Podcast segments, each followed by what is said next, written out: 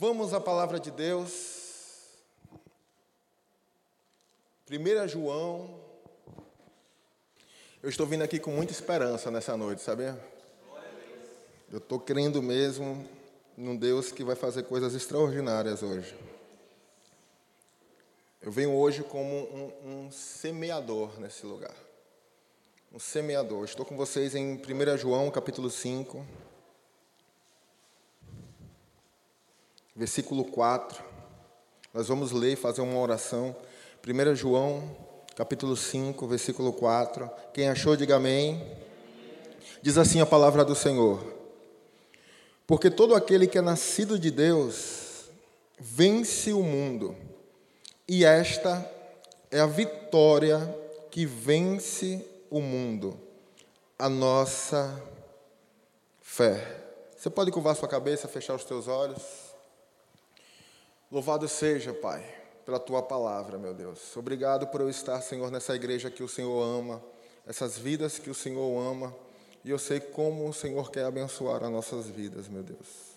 Sei também, Senhor, que não sou merecedor de tanta graça, sou pecador assim como meu irmão, mas louvado seja o Senhor que nos amou primeiro, meu Pai. Por isso nós te amamos nessa noite. Estamos aqui com o coração aberto, meu Deus. Eu venho como um semeador hoje, porque eu sei, meu Pai, que a semente que cai na terra, Senhor, ela produz uma planta e a planta é viva.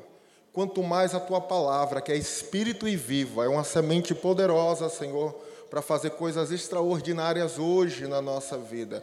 E eu creio, Senhor, que essa semente está entrando hoje em terras férteis, Pai. Pessoas que louvaram aqui dizendo: Senhor, pode entrar, somos morada do Senhor, meu Deus, e eu sei que a tua semente poderosa vai cair nas nossas vidas e vai produzir conforme o Senhor enviou. Não vai voltar vazia, Satanás não vai tocar, as riquezas não vão enganar. Meu Deus, nós repreendemos a ação de todo o mal em nome de Jesus nesse lugar, para que o teu espírito tenha liberdade, Senhor, de trabalhar hoje no nosso meio de uma maneira extraordinária, Senhor. Que o Senhor tome o coração, tome a mente. O Senhor conhece o som do coração, sabe a necessidade de cada um nesse lugar aqui, meu Deus. Então, em nome de Jesus, que assim como o Senhor desejou no seu coração, que seja feita a tua vontade, Senhor, aqui na terra, assim como ela é feita nos céus, Pai. Que assim seja, meu Deus, nos abençoe. Você que concorda, diz Amém. Amém. Aleluia. Tem muitas coisas na nossa vida que a sua capacidade, por mais que você seja inteligente, por mais que você seja capaz, por mais que você seja capacitado, por mais que você tenha recursos, por mais que você conheça as pessoas influentes, tem muitas coisas nas nossas vidas que, por nós sermos pessoas caídas, pessoas imperfeitas, estarmos num mundo imperfeito, lutando contra coisas que às vezes não conseguimos nem enxergar principados, potestades, hostes espirituais da maldade, nas regiões celestiais, o diabo como ao redor, bradando como leão, buscando quem possa tragar, tudo isso vindo contra a nossa vida, com certeza vai ter muitas situações que, por mais que você seja e tenha, você não vai conseguir vencer, se Deus não lhe entregar a vitória. Uma vez, eu lendo Gênesis capítulo 14, quando diz que cinco reinos se juntaram para destruir quatro reinos, e eles pegaram toda a riqueza daqueles quatro reinos, e entre essas riquezas levaram as pessoas, e entre essas pessoas levaram Ló, que estava em Sodoma e Gomorra. Abraão ficou sabendo, Abraão pega 318 homens para ir resgatar Ló. A coisa extraordinária que tem no texto não é que Abraão resgata Ló, porque ele podia ir com 318 homens contra cinco reinos e resgatar uma pessoa mas diz que ele vai e volta com todos os despojos. Ou seja, cinco reinos se juntaram, invadiram quatro que fizeram aliança, levaram todos os bens, e Abraão, com 318 homens, vem e resgata Ló e leva todos os despojos com ele. Isso é algo extraordinário. Isso é algo espetacular. Isso era uma coisa, querido, 318 contra cinco reinos. Isso era uma coisa impossível de acontecer. Mas no meio do caminho que Abraão está voltando, ele se encontra com um homem chamado Melquisedeque. E Melquisedeque olha para Abraão e diz assim: Bendito seja o Deus de Abraão, que entregou todos os inimigos nas suas mãos. Naquele dia o Espírito Santo bradou no meu coração e disse: Olha para isso, Diego, porque tem situações que você nunca vai conseguir alcançar se eu não entregar nas suas mãos. E naquele dia eu entendi que tem coisas na minha vida que, se Deus não fizer, não vamos conseguir obter, não vamos alcançar não vai chegar.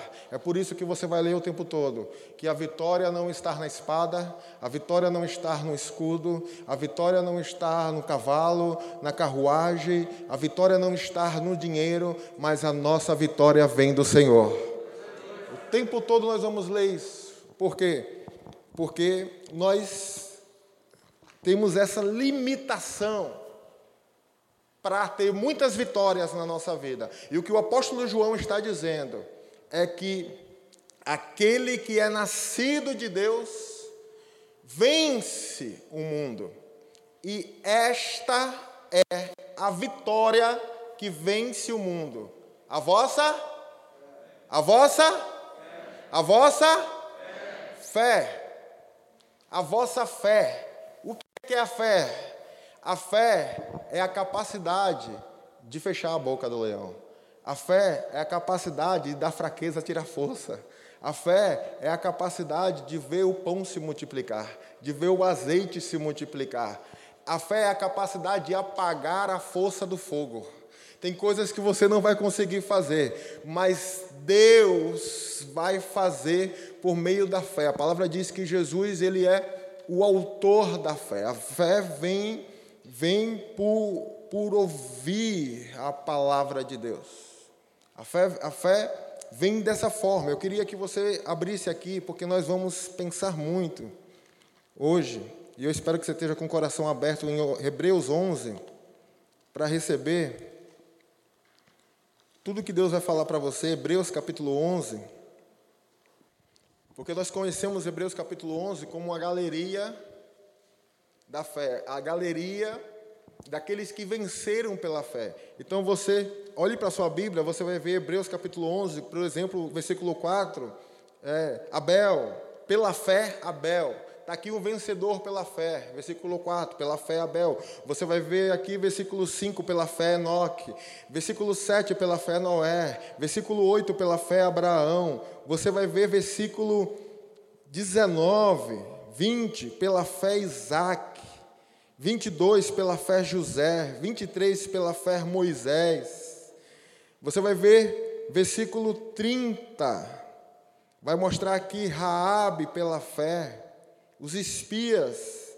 Versículo 32. Olhe comigo o versículo 32. O que direi a respeito de Gideão, Baraque, Sansão, Jefité, Davi, Samuel e todos os profetas pela fé, todos os profetas, pela fé Isaías, pela fé Jeremias, pela fé Abacuque, pela fé Miqueias, todos os profetas, pela fé Elias, pela fé Eliseu, fizeram coisas extraordinárias.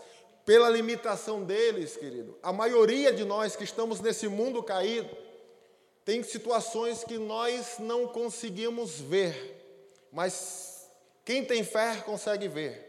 Tem situações que nós não vamos conseguir ouvir, mas quem tem fé vai ouvir. Tem situações que nós não vamos conseguir receber, mas quem tem fé vai conseguir receber.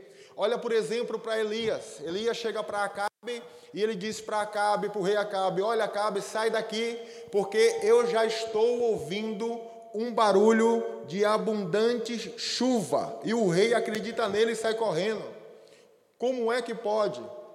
Três anos e meio sem chover. Três anos e meio em uma seca. Três anos e meio que não caiu uma gota de água na terra.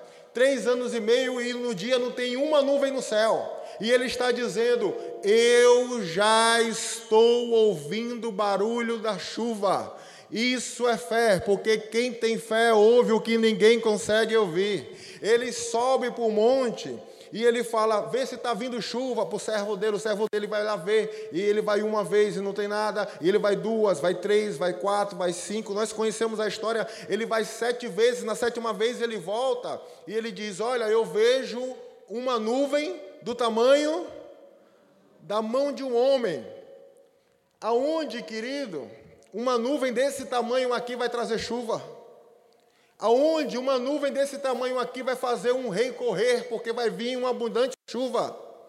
E na hora que o servo diz: Eu vejo uma nuvem do tamanho da mão do homem, ele diz para o servo: Então desce, para que a chuva não te pegue. Como é que pode uma nuvem trazer uma chuva? Você vê algo tão pequeno e enxergar algo tão grande. A fé é isso, é a capacidade de você ver aquilo que ninguém consegue ver. O homem natural não consegue ouvir, o homem natural não consegue enxergar, o homem natural não consegue alcançar. Olha para Eliseu.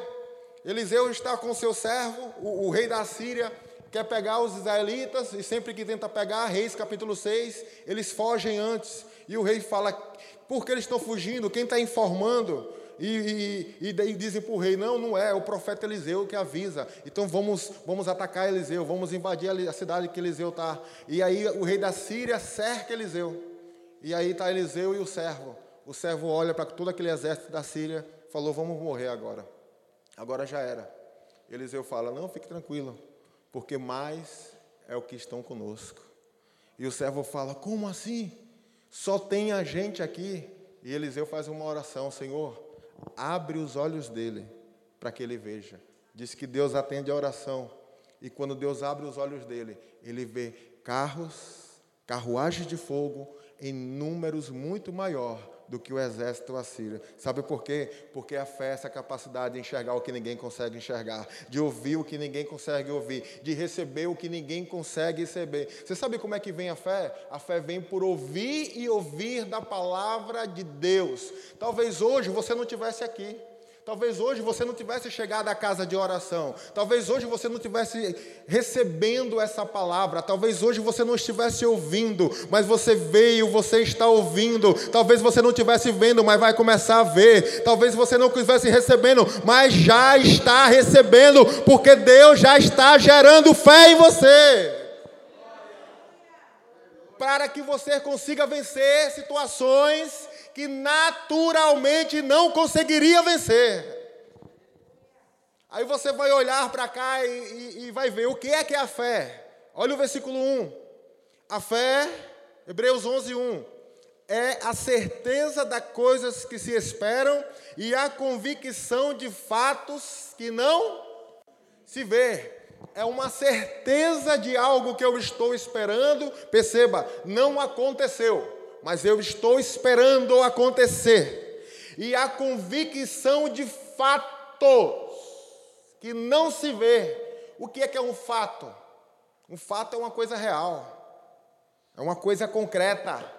Mas é uma coisa real, mas eu ainda não posso ver. É que nem uma mulher grávida, estava dando testemunho aqui da mulher grávida, né? É que nem queria engravidar, não podia engravidou. É que nem uma mulher grávida. O é que é uma mulher grávida? É uma mulher que tem um filho que está na barriga, que é um fato, é algo concreto.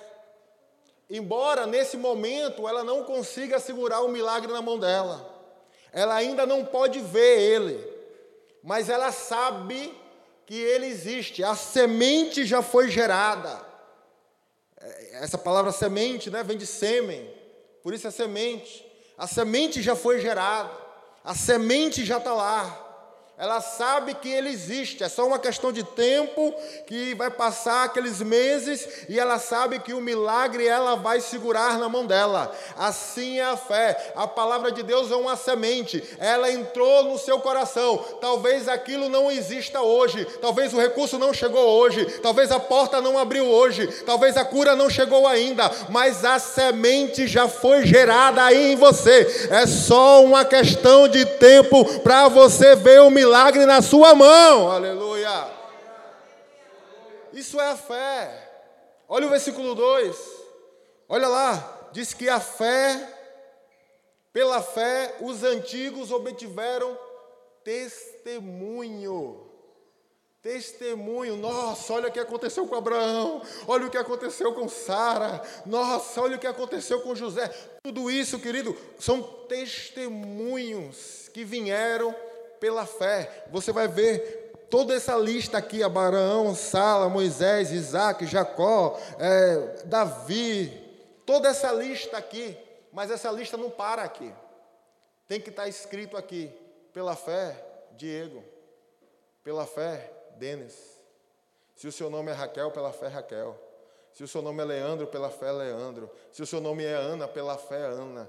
Eu não sei como é o seu nome, mas o seu nome tem que estar aqui, porque o Deus que era é o mesmo Deus que é, é o mesmo Deus que faz acontecer, é o mesmo Deus que coloca a fé na sua frente. E se eles alcançaram o testemunho, hoje eu venho como profeta do Senhor para dizer que você também vai alcançar testemunho. Aleluia! Eu quero hoje, querido, que você saia daqui crendo mais em Deus. A pastora estava, eu, eu, eu cheguei um pouco atrasado, mas eu escutei ainda as palavras da pastora quando ela estava abrindo o culto aqui, e ela falava assim: coloque a sua fé no Senhor, ponha a sua confiança em Deus. É isso que você tem que fazer nessa noite aqui. Se apegue à palavra de Deus. Vem aqui comigo no versículo 3. Olha o que diz o versículo 3. Pela fé, entendemos que o universo foi formado pela palavra de Deus, de maneira que o visível veio a existir das coisas que não aparecem. De maneira que o visível veio a existir do invisível. Aquilo que eu não vejo não aparece. O que eu vejo é visível mas o que eu não vejo é invisível. Mas o que está dizendo é que esse, esse visível que eu tanto queria, essa tribuna que eu tanto sonhei, isso desse jeito que eu tanto quis no meu coração, hoje é visível, mas veio a existir do invisível, antes não existia, antes era invisível, mas eu consegui de alguma maneira fazer que o invisível se tornasse visível. Isso é a fé, é a capacidade que Deus nos dá de fazer aquilo que é invisível se tornar visível. Quem está entendendo, diga amém. Isso é fé, querido. Nós precisamos disso na nossa vida. A palavra vai dizer em Efésios capítulo 1, versículo 3: Bendito seja o Deus e Pai do nosso Senhor Jesus Cristo, que nos abençoou com toda sorte de bênção em Cristo Jesus. Está escrito lá, toda sorte de bênção. Eu não sei o que você entrou precisando hoje, eu não sei qual é a área que você precisa, eu não sei o que você está lutando, lutando, lutando, combatendo e não está conseguindo, eu não sei qual é a dificuldade que você está passando na sua família, eu não sei aonde está faltando os recursos, mas uma coisa eu sei: toda sorte de bênção está em Cristo Jesus. Em nossa vida, nós já fomos abençoados com toda a sorte de crença. É só uma questão de você entrar na região celestial e conseguir pegar essa bênção. Já viu Mateus capítulo 6, quando diz assim: Venha o teu reino e seja feita a sua vontade.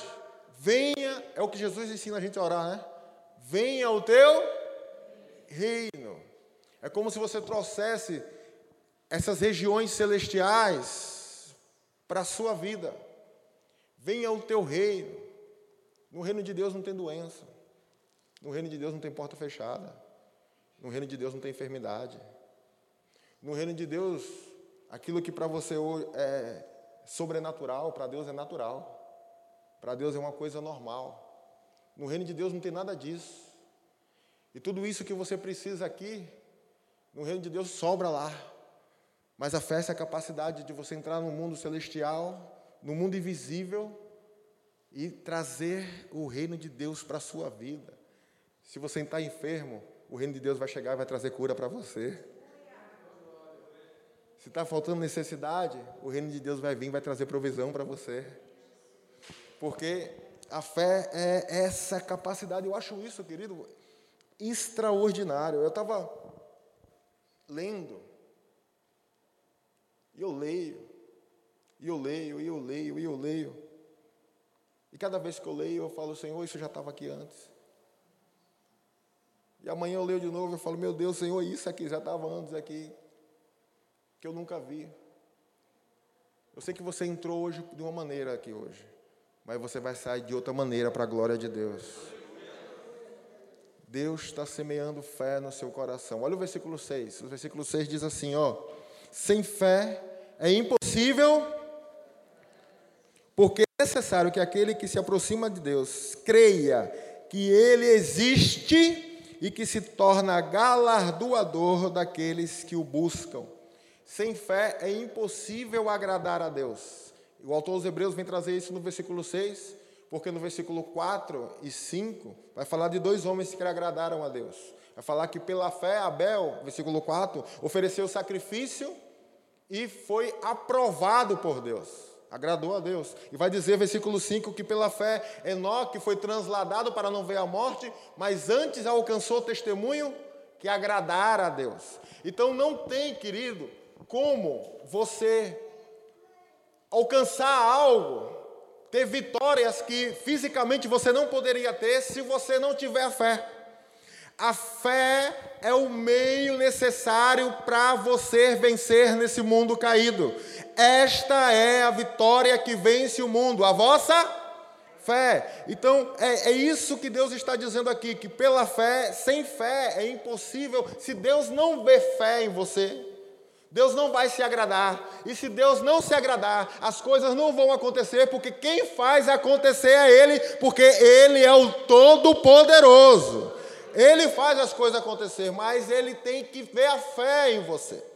Ele tem que ver a fé. E Ele é tão bom, tão bom, tão bom, que talvez você não tenha, mas Ele lhe dá fé. É por isso que você está aqui hoje, para receber fé, para vencer aquilo que você precisa vencer na sua vida. E a palavra de Deus vai dizer que é necessário que aquele, olha o versículo 6, é necessário que aquele que se aproxima de Deus creia que Ele exista e que Ele é galardoador, ou seja, que Deus recompensa aqueles que o buscam. Você já viu quando as coisas apertam? Temos um problema financeiro, qual a primeira coisa que a gente faz? É procurar o cheque especial, é procurar o banco, é procurar alguém que vai emprestar. Temos um problema de saúde, qual a primeira coisa que a gente faz? É procurar um médico, é procurar a farmácia, é procurar remédio. Temos uma crise emocional, qual a primeira coisa que a gente faz? É procurar a amiga mais próxima, é o amigo mais próximo. Sempre nós usamos várias opções que esse mundo tem para nos dar, que nós aprendemos, que nós conhecemos, e na maioria das vezes, se você for sincero com Deus, Deus vai ficando para último lugar.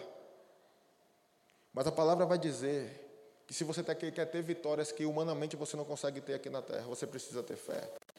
Mas aquele que tem fé tem que se aproximar de Deus e saber que Ele existe. É por isso que Jesus, quando lhe ensina, ele vai dizer assim: Olha, entra no seu quarto e feche a porta. E fale com seu pai que te que te que te vê. Interessante que não é que te ouve. Porque se você vai orar, ore a Deus porque Ele vai te ouvir. Mas não é isso que Jesus está falando. Jesus está falando, entre no seu quarto, fecha a tua porta, porque é teu pai que te vê em secreto. Deus está vendo você. Deus está olhando a sua atitude. Deus está vendo se você acredita ou se você não acredita. Porque, querido, nenhum doido vai fechar a porta e vai ficar falando sozinho, a não ser que você acredite que ele existe. Muitas pessoas correm primeiro para os recursos. Os reis na antiguidade, que se quisesse vencer a guerra, tinha que ter cavalo, tinha que ter carruagem, porque isso era sinal de poder. Por isso que o salmista no Salmo 20 vai dizer: uns confiam em carros, Outros confiam em cavalos. Tem gente que confia nos bancos, no empréstimo, em quem indique, no médico, no remédio. Mas tem um grupo de pessoas que, antes de correr para tudo isso, sabe que Ele existe, fecha a porta do quarto e sabe: eu não sou nada, mas Ele é tudo na minha vida. Uns confiam em tudo isso, mas nós fazemos menção ao nome do Senhor. Aleluia! Aleluia! Você tem que parar de se apoiar menos nessas coisas, querida. e se apoiar mais em Deus na sua vida. Se apoie em Deus na sua vida. Olha que coisa extraordinária esse versículo 7. Pela fé, Noé, divinamente instruído acerca dos acontecimentos que ainda não. Poxa vida. Que ainda não.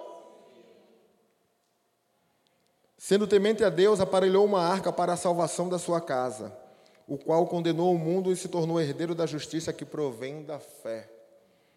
Pela fé, Noé, instruído acontecimentos que ainda não se viam. Vai percebendo?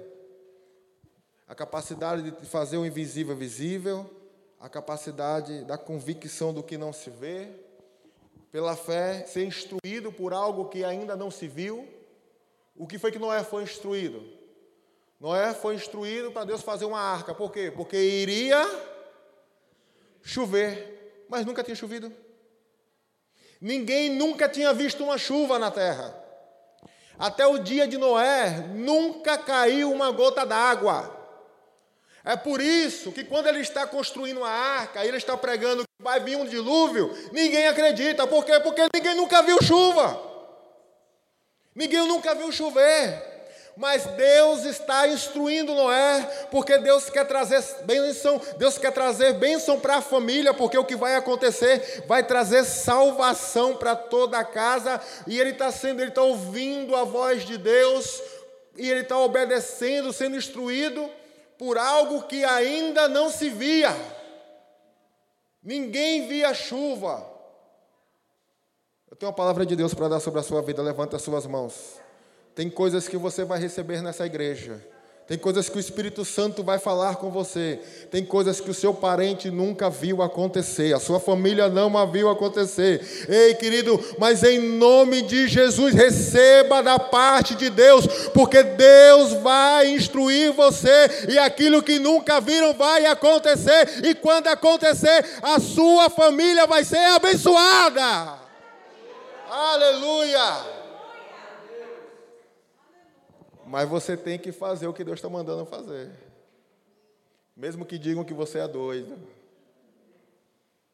Mesmo que digam que é isso, vai dar esse tempo todo. O que é isso? Vai lá na igreja de novo. O que é isso? Está entrando de joelho de novo ali. O que é isso? Para que está investindo esse dinheiro aí? Não importa. Se o Espírito Santo falou, não se preocupe. Aquilo que nunca se viu vão passar a ver para a glória do nome de Deus. A palavra vai dizer Versículo 8, venha comigo. Pela fé, Abraão, quando chamado, obedeceu a fim de ir para um lugar que deveria receber por herança. Partiu sem saber para onde ia. Eu sou fã de Abraão. Eu sou muito admirador de Abraão. Eu me identifico muito. Eu não sou daqui, né? Eu sou lá de Aracaju.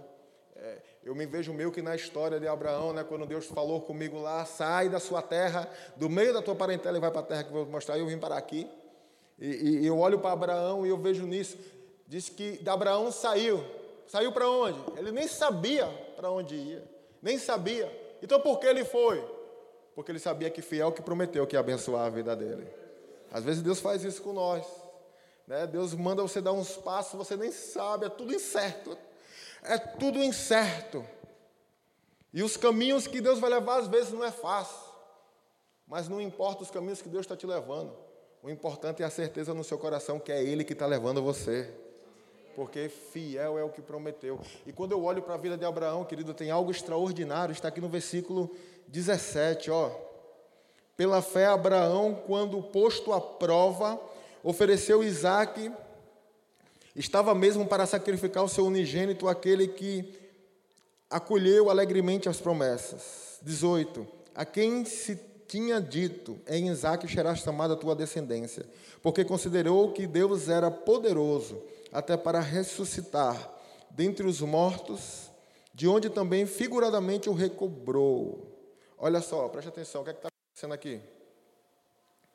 O autor dos Hebreus está narrando o episódio que Abraão vai oferecer Isaac. Gênesis capítulo 22. Deus vai pedir o único filho a Abraão, Isaac, para ser sacrificado. A gente sabe o que é que acontece. Ele pega Isaac, pega mais alguns servos e vai para o Monte Moriá, que é o monte que Deus vai mostrar para o sacrifício. Mas a palavra de Deus aqui vai dizer que, pela fé, Abraão, quando posto à prova, ofereceu a Isaac. Estava mesmo a sacrificar o unigênito. Mas o versículo 19 vai dizer: Porque considerou que Deus era poderoso até para ressuscitá-lo ressuscitá-lo. Gênesis 22, capítulo 5, quando Abraão chega no pé do monte, ele vira para os servos e diz: Fiquem aqui, porque nós vamos subir para adorar e voltaremos. Preste atenção, porque é isso que o autor dos Hebreus está trazendo a revelação. Porque o autor dos Hebreus está dizendo que Isaac sabia que se mesmo que matasse o filho, Deus era poderoso para ressuscitá-lo. É por isso que no versículo 5 de Gênesis 22 ele vai dizer para os servos: fiquem aqui, porque nós vamos subir, mas nós, está no plural, voltaremos. Por quê? Porque se mesmo que ele sacrifique, fiel que prometeu que me daria um filho, ele vai ressuscitar dos mortos. Isso é uma revelação, não está escrito em Gênesis, mas o autor dos Hebreus, pelo Espírito Santo, está revelando que Abraão creu que Deus poderia ressuscitar Isaac dos mortos. E isso é algo extraordinário, sabe por quê? Porque até o dia de Abraão, nunca o morto ressuscitou. Você já ouviu falar em ressurreição? Eu já ouvi falar na ressurreição de Lázaro. Eu já ouvi falar em ressurreição ainda nesse ano, pessoas que ressuscitaram depois de Cristo, mas Abraão, leia alguma coisa antes de Abraão e veja se você ouviu falar em ressurreição. Se alguém ressuscitou dos mortos. Abraão está acreditando em uma coisa que nunca existiu antes na história, nunca tinha acontecido. E o autor dos Hebreus está revelando, isso é tão forte que o apóstolo Paulo, em Romanos capítulo 4, quando está falando da história de Abraão, diz que Abraão creu. Romanos 4,17. Abraão creu naquele que vivifica os mortos e chama a existência aquilo que não existe, como se já existisse. Eu não sei se vou repetir de novo. Abraão creu naquele que chama a existência aquilo que não existe, como se já existisse. Eu não sei o que nunca existiu na sua vida, querido.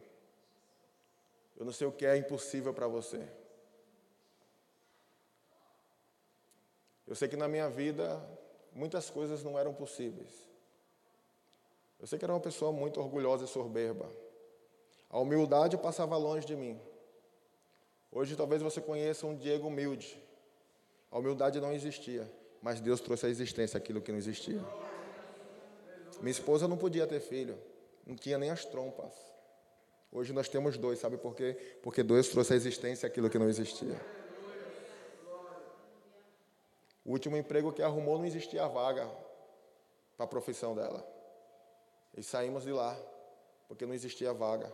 Nos encontramos no outro dia com o pastor que falou: volta lá de novo. Não, mas não existe a vaga. Mas porque a palavra foi liberada, a gente voltou. E quando voltou, a vaga estava lá esperando ela. Sabe por quê? Porque o meu Deus traz à existência aquilo que não existe. Abraão creu nisso. Olha o versículo 20.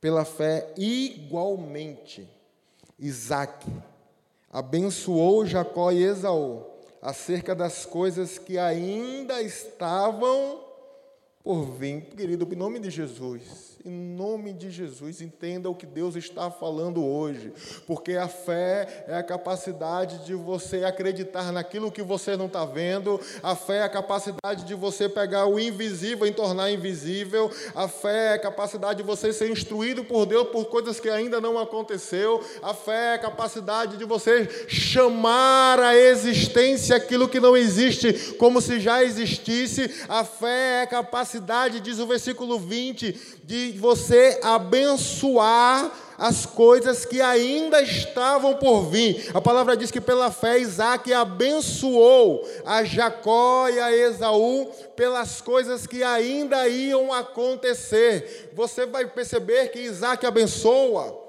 e ele libera palavras sobre Isacó, e ele libera palavras sobre Esaú, e lá na frente o que ele liberou aconteceu. Talvez hoje a sua empresa não seja, mas você pode abençoar por aquilo que ela vai ser. Talvez hoje os seus filhos ainda não são, mas você pode abençoar os seus filhos por aquilo que eles ainda vão ser. Talvez hoje as coisas estejam feias, mas você pode abençoar por aquilo que elas serão lá na frente. Deus lhe deu esse poder sobre a sua vida. É fé, querido. Você sabia disso?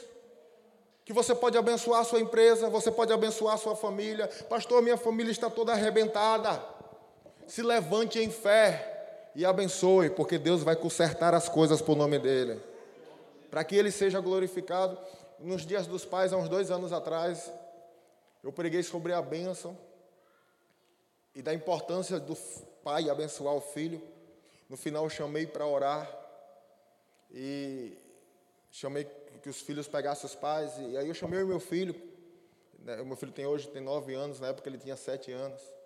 E aí eu coloquei a mão na cabeça dele, nós começamos a orar. E eu comecei a abençoar, abençoar, abençoar o futuro dele, abençoar a mente dele. E fui liberando, e fui liberando. E, e de repente, acabou a oração, acabou aquilo tudo. Quando entramos no carro, ele falou: ele se emocionou muito na hora que a gente estava orando, sete anos. Quando entramos no carro, ele começou a chorar.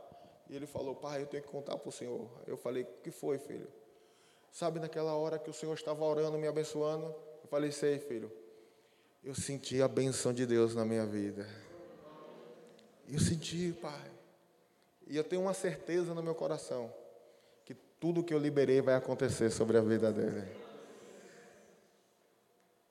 Essa é a vitória que vence o mundo, a vossa fé.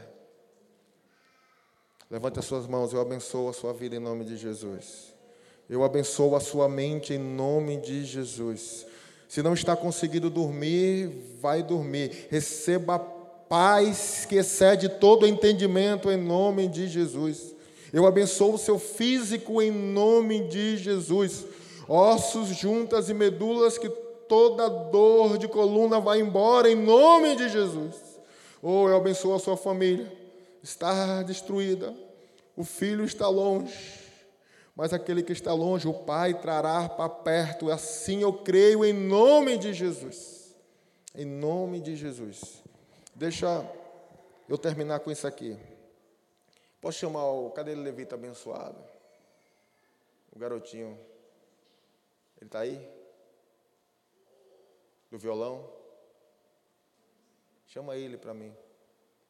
Pede para ele me ajudar a melhorar aqui. Ó. Versículo 23. Pela fé. O versículo 23 vai dizer que pela fé Moisés. Versículo 24 pela fé, Moisés. Você não estava aqui, mas eu falei para a igreja que você ia me ajudar a melhorar. Pela fé. Tem gente que só fala meia palavra, já entendeu, já entendeu. Pela fé, ó. Quem está no versículo 24 comigo, diga amém. Ah, por isso está todo mundo dizendo amém, né?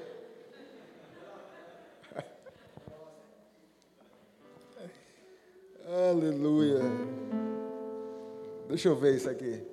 Pela fé, Moisés, adulto, recusou a ser chamado filho de Faraó. Passa aí, 25. Preferindo ser maltratado pelo povo de Deus a desfrutar dos prazeres do pecado durante algum tempo. Passa para o próximo. Por amor de Cristo, considerou sua desonra e riqueza maior do que os tesouros do Egito, porque contemplava a recompensa. Está dizendo que, por amor de Cristo, considerou sua desonra uma riqueza maior do que os tesouros do Egito. Em outra tradução, vai dizer que ele trocou os tesouros do Egito porque ele visava uma recompensa maior. Põe o próximo aí. Pela fé, saiu do Egito, não temendo a ira do rei, e perseverou porque via aquele que é invisível. Aqui o negócio é mais profundo. Porque aqui está mostrando que a fé é a capacidade de trocar. Olha que o Egito era a nação mais rica que existia. Ele foi criado com a filha de Faraó. Todos os recursos estavam à disposição dele. Mas disse que ele trocou as riquezas do Egito porque ele visava uma recompensa maior. A fé é isso, essa capacidade de você conseguir abrir mão das coisas desse mundo, porque você consegue ver uma recompensa maior no Senhor. Só que aqui é algo mais profundo. Diz que pela fé Moisés contemplava aquele que é invisível. Não é aquilo que é invisível, é aquele que é invisível. Aquele que é invisível. A palavra vai dizer que Moisés era amigo de Deus. A palavra vai dizer que Moisés falava com Deus como aquele que fala com seu amigo face a face. Nós sabemos que Deus é invisível. O apóstolo Paulo vai dizer ao Deus eterno, imortal, invisível, mas real. Mas pela fé, Diz que Moisés conseguia enxergar aquele que é invisível. Oh, querido, eu queria que você fechasse os teus olhos. Será que você consegue sentir a presença de Deus aí na sua vida? Será que você consegue sentir a presença do Espírito Santo?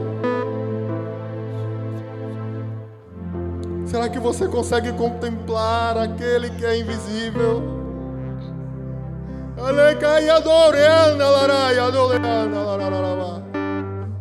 Será que você tem a capacidade de desapegar das coisas desse mundo do Egito, porque compreende, olha para uma recompensa que é maior?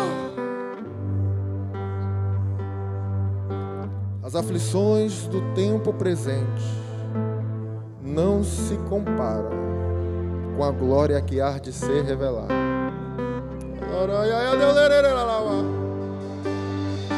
Oh, esse é um estágio maior de fé. É você conseguir estar com aquele que é invisível. Ele está aqui hoje com você. Ele está aqui hoje com você, Ele está aqui.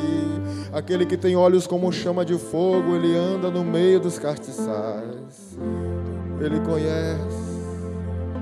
Ainda que você se deite lá, Ele está contigo. Ainda que você se levante lá, Ele está contigo. Se subir ao alto monte, Ele está contigo. Se descer às profundezas, Ele também estará contigo.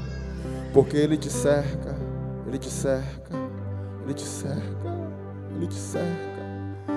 Por detrás e pela frente, Ele te cerca. Ele está aqui, querido.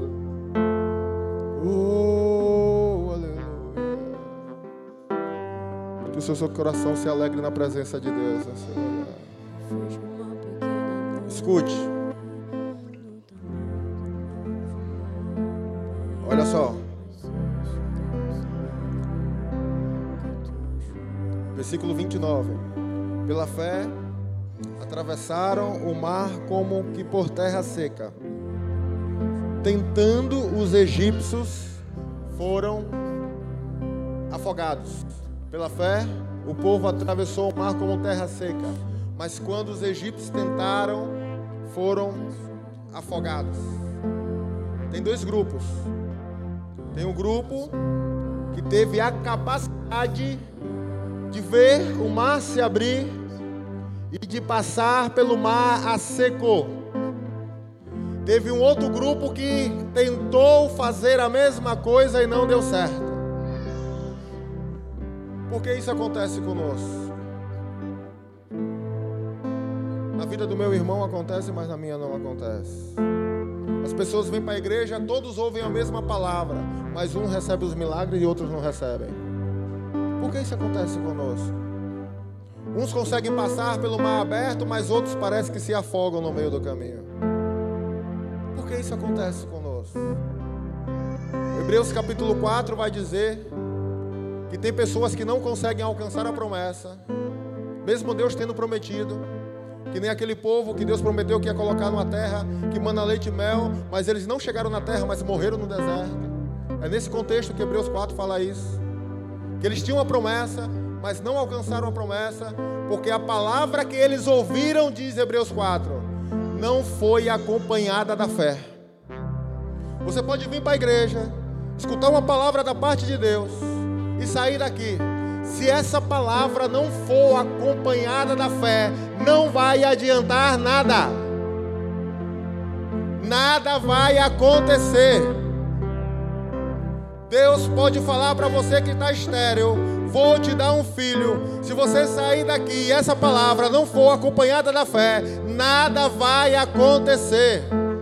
Deus pode falar para você: Vou salvar a sua família. E você sair daqui, se essa palavra não for acompanhada da fé, nada vai acontecer.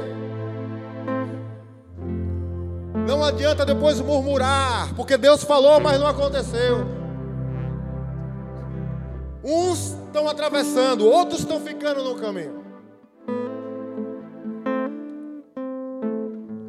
A palavra, querido, tem que ser acompanhada da fé. Às vezes Deus vai te. Eu, eu, eu acho isso extraordinário aqui que está acontecendo no mar. Porque diz que Deus está abrindo o mar. É a única vez, parece que eu encontro na Bíblia, que Deus não quer saber de oração. O tempo todo você vai ver busca ao Senhor, clame ao Senhor, ore ao Senhor, grite ao Senhor, invoque o nome do Senhor. Mas aqui Moisés está orando a Deus e Deus está dizendo: O que é que você está falando comigo? Diga ao povo que marche. Às vezes Deus não está esperando uma oração, Deus está esperando uma ação sua, porque a palavra já foi liberada, a palavra já foi dada. Diga ao povo que marche. Você vai ver que em Josué capítulo 3, pastor, o mar se abre de novo. E Deus fala para Josué: Josué, fala para os sacerdotes pegarem a arca, porque, querido, toda a vitória é feita na presença de Deus. Fala para os sacerdotes pegarem a arca fala para eles pisarem na água, molharem os pés. Porque na hora que eles molharem os pés, o mar vai se abrir. Disse quando os sacerdotes pisam na água, Deus corta o mar e faz uma parede de um lado e uma parede do outro. Mas eles precisaram molhar os pés. Deus fala para Moisés: Moisés, não ora não, estenda o cajado. Fala para o povo que marcha. Josué, pede para os sacerdotes pisar na água. Sabe, a gente às vezes não quer molhar os pés. A gente não quer marchar porque o mar está fechado ainda. A gente fica com medo de estender o cajado. Você sabe o que é que acontece, querido? Às vezes Deus nos dá a fé e a gente só fica admirando ela, a gente não pode, não põe ela em prática. Leia Hebreus capítulo 5, que fala que a fé, ela tem que ser exercitada. A fé sem obras é? Ela tem que ser exercitada. Meu filho, na maioria dos dias eu sempre conto uma história bíblica antes do meu filho dormir, até hoje. E esses dias ele falou para mim assim, pai, tem uma palavra que eu li e eu não entendi nada. Eu falei, qual, filho? Que diz que a nossa fé é como um grão de mostarda. Se você disser a esse monte, se a sua fé, disse Jesus, for como um grão de mostarda, e você disser a esse monte, sai daqui para lá, de lá para cá, assim será feito. Aí eu falei, é isso mesmo, filho. Ele falou, é isso, pai, eu não entendi nada. Como assim o monte vai sair? Poxa, pai, o grão de mostarda é tão pequenininho, pai. Isso foi o que meu filho me falou. Eu falei, é isso mesmo, filho. É assim, ó. Às vezes a sua fé é assim, pequena que nem esse grão. O grão de mostarda é uma das menores sementes que tem. É pequeno. Às vezes a sua fé é pequena como esse grão. Mas se você só ficar olhando para a semente, sabe o que vai acontecer? Nada. Mas se essa semente for semeada, se ela for semeada, mesmo sendo uma pequena semente, a palavra de Deus diz ela cresce, cresce, cresce, cresce e vira uma das maiores hortaliças a pontos que abriga até as aves dos céus nela. Assim é a fé. A sua fé hoje pode ser pequena, mas se ela for semeada, A sua fé pode ser pequena, mas se você estender o cajado.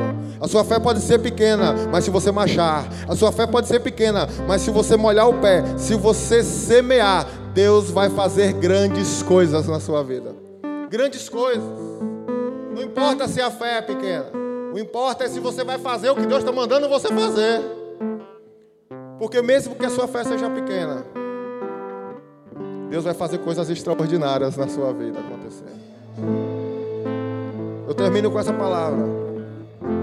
Todo Hebreus, capítulo 11, é escrito para chegar no capítulo 12. A Bíblia não tem divisões de capítulo, é uma carta, é um assunto corrido. Quando inicia um novo capítulo, não está mudando de assunto, é uma continuação na maioria das vezes.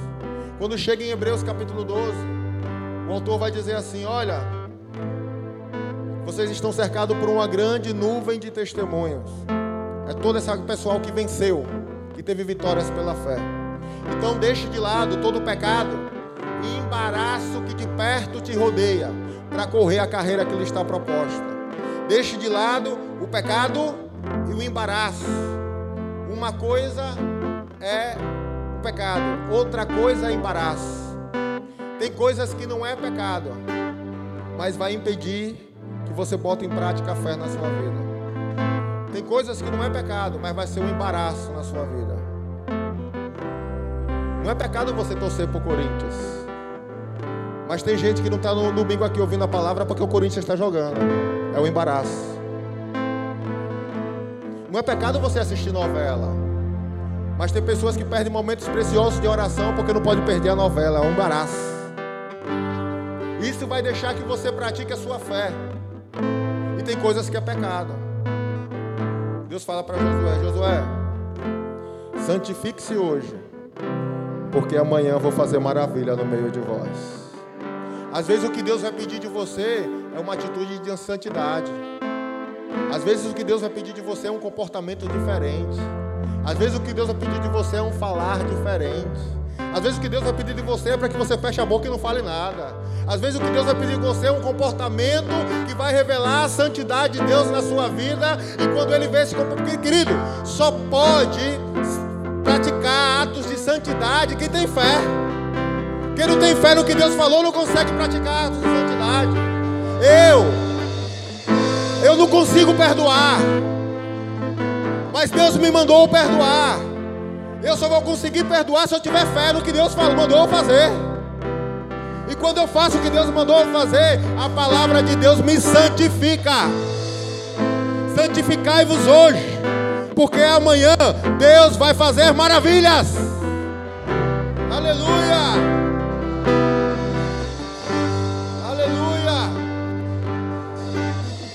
Às vezes é só um comportamento, mas aí o autor vai dizer bem assim. Olhe para Jesus. No capítulo 12, ele vai dizer assim, versículo 3. Versículo 2. Olhando firmemente para o autor e consumador da fé. Tudo isso para chegar em Jesus. Olhando firmemente para o autor e consumador da fé, Jesus, o qual, em troca da alegria que estava proposta, suportou a cruz, não fazendo caso da, do desprezo, se assentou à direita de Deus. Considerai, pois, aquele que suportou toda oposição para que você não desanime. Olha o que ele diz. Olhe para Jesus, por quê? Porque ele é o autor e o consumador da fé. Ou seja, ele é o criador da fé. É ele que traz fé para você. A fé vem pela palavra e ele é a palavra de Deus. E ele é o consumador. É ele que faz as coisas acontecer também. Dele é o sim e o amém para a glória de Deus na sua vida. Olhe para Jesus. Olhe para Jesus quando? Porque, querido, está falando de fé, é algo extraordinário. Eu pensei que ele ia falar, olhe para Jesus quando ele andou sobre as águas. Que coisa extraordinária. Eu pensei que ele ia falar, olhe para Jesus quando ele multiplicou os pães. Que maravilha. Mas não. Ele diz, olhe para Jesus, que suportou a cruz. Sabe por quê? Porque as lutas vão chegar na sua vida. E você sabe que momento Deus manda você olhar para Jesus? na hora que ele está na cruz. Porque na cruz é chicotada nas costas. Na cruz é cuspida na cara. A cruz é desprezo, a cruz é vergonha. A cruz é lança enfiada na barriga. Isso é a cruz, é sofrimento, é dor, é choro. Olhe para Jesus nesse momento. Olhe para Jesus nesse momento que ele está passando de luta e aflição na vida dele. Olhe para ele. Sabe por quê?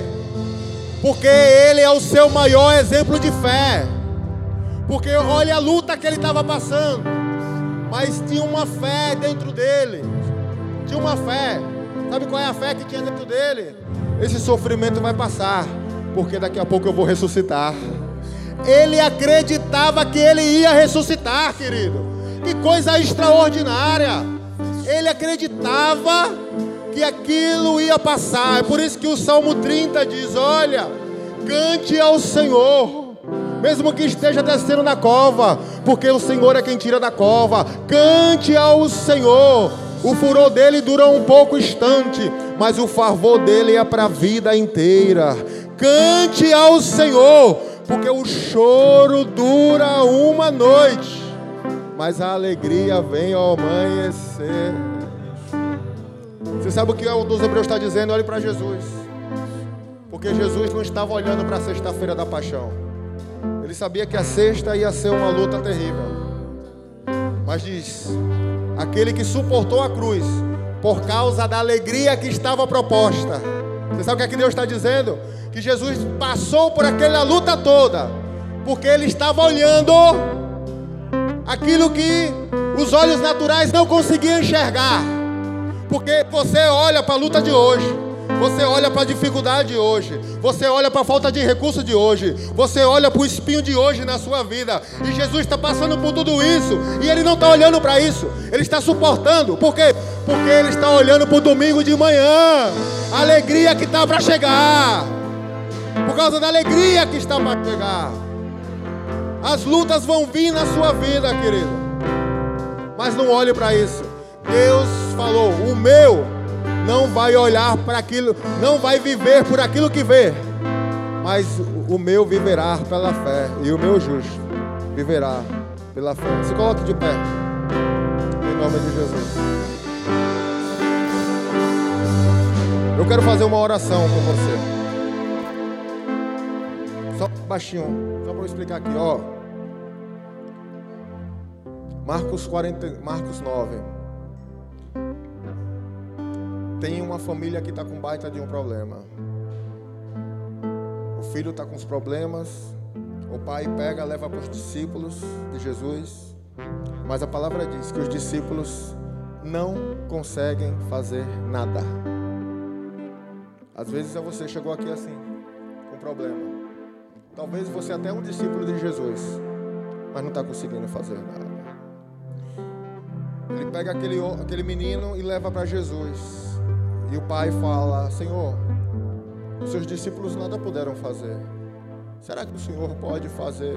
Jesus olha para aquele pai de família e diz: Se eu posso, tudo é possível aquele que crê. Eu vou repetir isso para você. Tudo é possível aquele que crê. Aí ele vira para aquele pai de família e fala: Você crê? E o pai de família fala: Senhor, eu creio, mas me ajude na minha pequena fé. Sabe como termina a história? Um milagre extraordinário acontece. Talvez você chegou hoje com a fé pequena. Aqui. Mas Deus me trouxe aqui para dizer para você que tudo é possível aquele que crê. Tudo. Não tem limite. Não existe limite. Tudo é possível. Tudo. Tudo é possível aquele que crê. Se você crer, verás a glória de Deus. Aleluia.